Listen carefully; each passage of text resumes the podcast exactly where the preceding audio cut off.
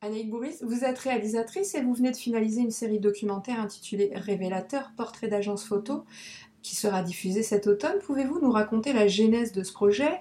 Comment en êtes-vous venu à vous intéresser aux agences photo? Alors, je suis euh, dans un premier métier, je suis iconographe dans l'édition. Les agences sont mes interlocuteurs euh, dans, dans, mon métier d'iconographe. C'est pour ça que je connais bien leur histoire et leur fonctionnement. Euh, et parfois, dans certaines que, que j'ai choisies, euh, c'est vraiment des relations qui, euh, avec certains, certaines équipes qui ont 20 ans, qui datent de plus de 20 ans. Donc je, connais bien leur évolution. Et c'était une. C'est les tribunes de, dans Libération, les tribunes qui ont été écrites par le CLAP alertaient sur, sur les problèmes euh, aux photographes et euh, aux expositions, au manque, euh, enfin, au manque de budget. Et finalement, que la photographie n'avait été énormément exposée, énormément valorisée, mais pas, pas professionnellement, et qu'il y avait un vrai problème de soutien. Donc ça, c'était vraiment prégnant. Et en parlant avec Antoine Martin, qui est le producteur de la série, on a parlé de, de cette tribune au moment où elle est où elle, est parue dans l'IB. Et, euh, il était très très étonné des différences effectivement de fonctionnement par rapport au cinéma. Euh, il n'y a pas de CNC de la photographie, il n'y a pas de soutien. Euh, le, ministère a juste une délégation, le ministère de la Culture. Enfin, il n'y a, pas grand-chose. Tout le monde travaille, enfin, extrêmement créatif, trouve des solutions, mais c'est des professions vraiment en danger, aussi bien les photographes que les agences photo. Donc, euh, donc je me suis demandé comment est-ce qu'on pouvait euh, faire quelque chose euh, pour montrer ça, mais qui, soit. Et donc l'idée m'est venue de montrer le travail des photographes à travers l'agence photo, c'est-à-dire de montrer qu'il y avait un soutien comme une logistique, une agence qui, qui distribue des photographies aux professionnels qui, et montrer les différents métiers depuis, euh, depuis l'agent, depuis euh, les gens qui corrigent les photos, les gens qui les vendent euh, dans différentes agences. J'ai choisi six agences parmi celles avec lesquelles j'avais l'habitude de travailler, mais surtout je voulais qu'elles soient chacune différentes, qu'on puisse voir des, groupes ou des familles différentes. N'y en a pas 7, il y en a 6. Euh, c'est 6 fois 26 minutes par agence. Enfin, 26 minutes par agence, ça fait euh, 3 euh, heures de programme télé sur le sujet. Ce qui, est, euh, ce qui a laissé quand même la place de faire ces portraits d'agence photo dans lesquels il y a les différents métiers et plusieurs exemples de photographes au travail de photographe au travail avec l'agence et euh, sur le terrain. D'accord, donc c'était justement ma, question à venir. Hein. Donc, euh, euh, vous êtes parti à la rencontre de, ces six agences et collectifs, l'occasion de, présenter plusieurs structures, mais aussi plusieurs métiers. Qu'est-ce qu'on va découvrir au cours de cette série de documentaires? On va découvrir justement que le photographe n'est pas seul, qu'il est accompagné, qu'il y a une logistique, et qu'il y a une logistique pas seulement formelle, mais euh, on voit, on voit comment, comment l'éditeur, entre guillemets, va aider le photographe à travailler sur ses images, à l'aider à recentrer des sujets, à l'aider à trouver des, commandes, à aller au front, à sa place parfois.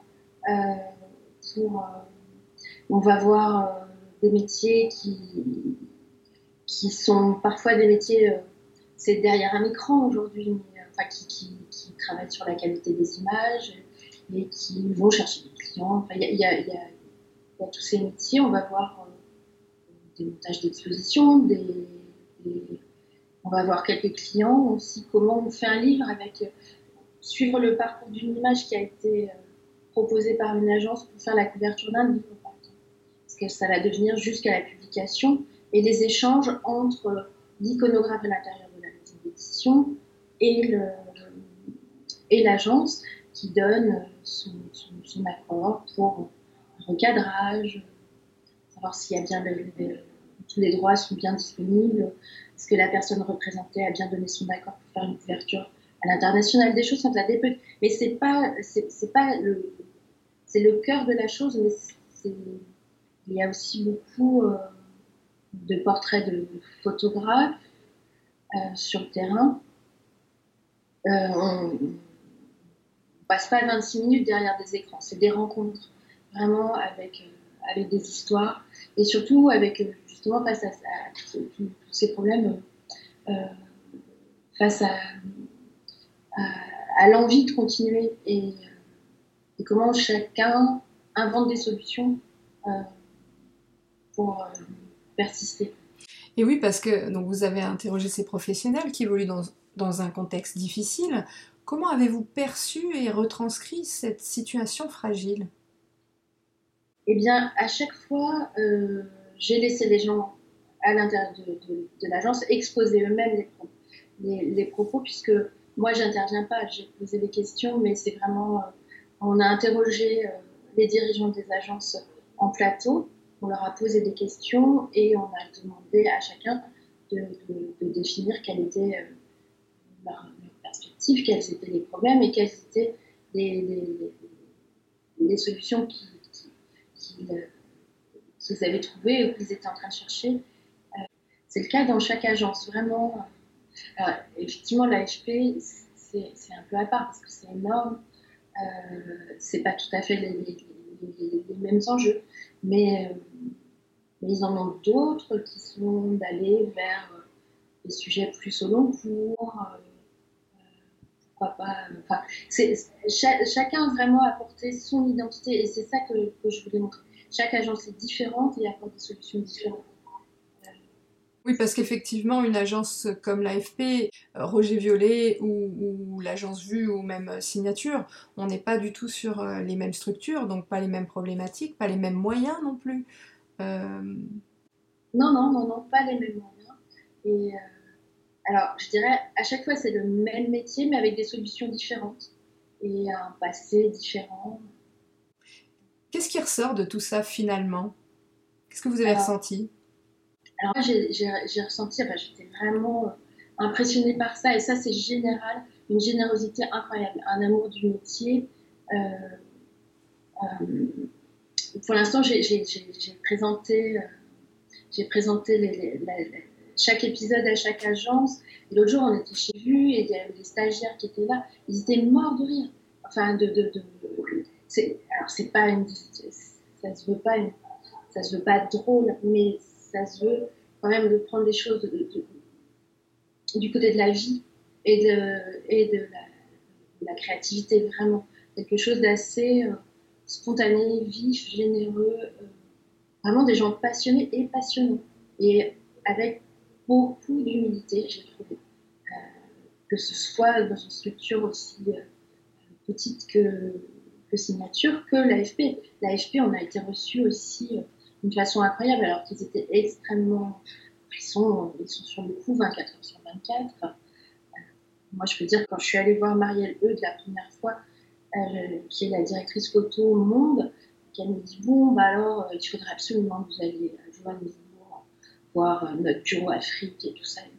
Alors, j'étais là. Oh, écoutez, j'ai pas tout à fait ces moyens-là. c'est une série ambitieuse, certes, mais avec des moyens euh, assez petits. Je vais pas pouvoir faire ce genre de choses. Mais est-ce que vous êtes d'accord pour qu'on tente le coup de toute façon Donc, on a trouvé des solutions. Et puis, les solutions, euh, une fois qu'on a mis le pied à, l'AFP, tout le monde était disponible.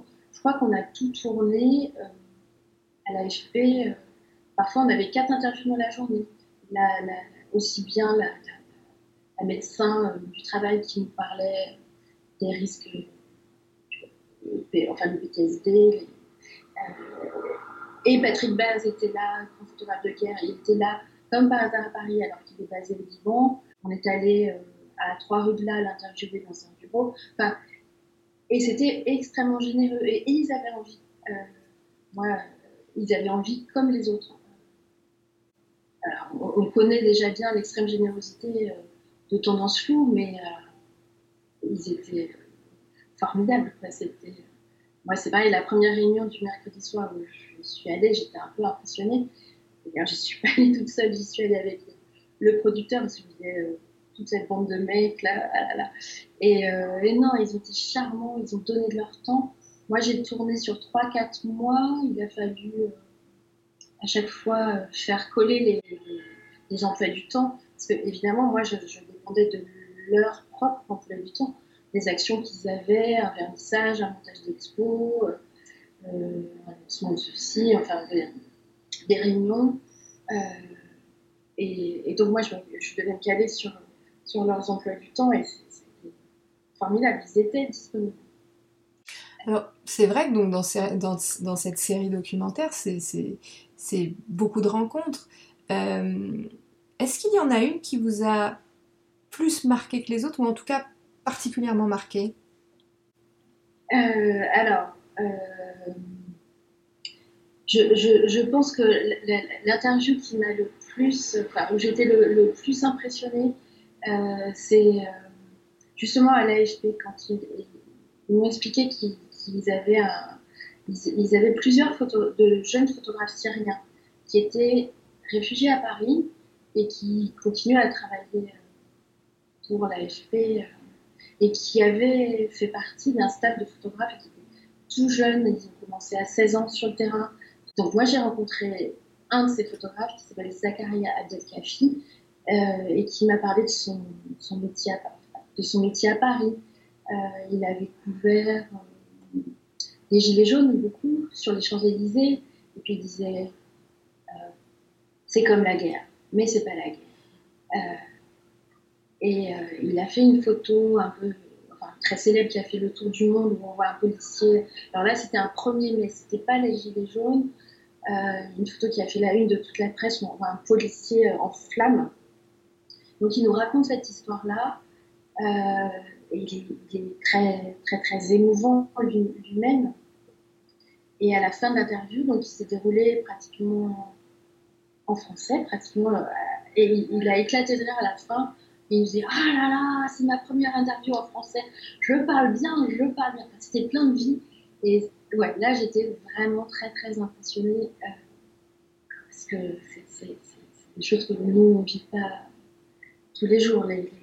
Mais après, j'ai aussi été très impressionnée euh, par, euh, la photographe Joanne Lamuller de Tambous qui est une des dernières rentrées dans le collectif. On l'a suivie à Marseille sur le terrain. Et alors, elle est très, très impressionnante. Elle, avait organisé une séance photo dans les quartiers avec des jeunes qui ont bien voulu se prêter à ces mises en scène, mais on l'a aussi suivi euh, dans le quartier de la rue d'Aubagne tout ça. Elle tenait témoigner de ce qui s'était passé à Marseille. Et on la voit dans les rues et tout à coup, elle, interpelle un, jeune mec, un magnifique mec plutôt prostitué et tout. Et elle, elle, et elle lui propose de faire un portrait. Le mec se laisse faire. Et, et moi, j'étais persuadée qu'il se connaissait. Mais elle, non, il se connaissait c'est, Il y a plein de choses comme ça. Euh, sur les photographes, en tout cas, qui sont. Et je pense que dans les agences, ils étaient assez contents aussi de voir comment leurs leur photographes travaillaient sur le terrain.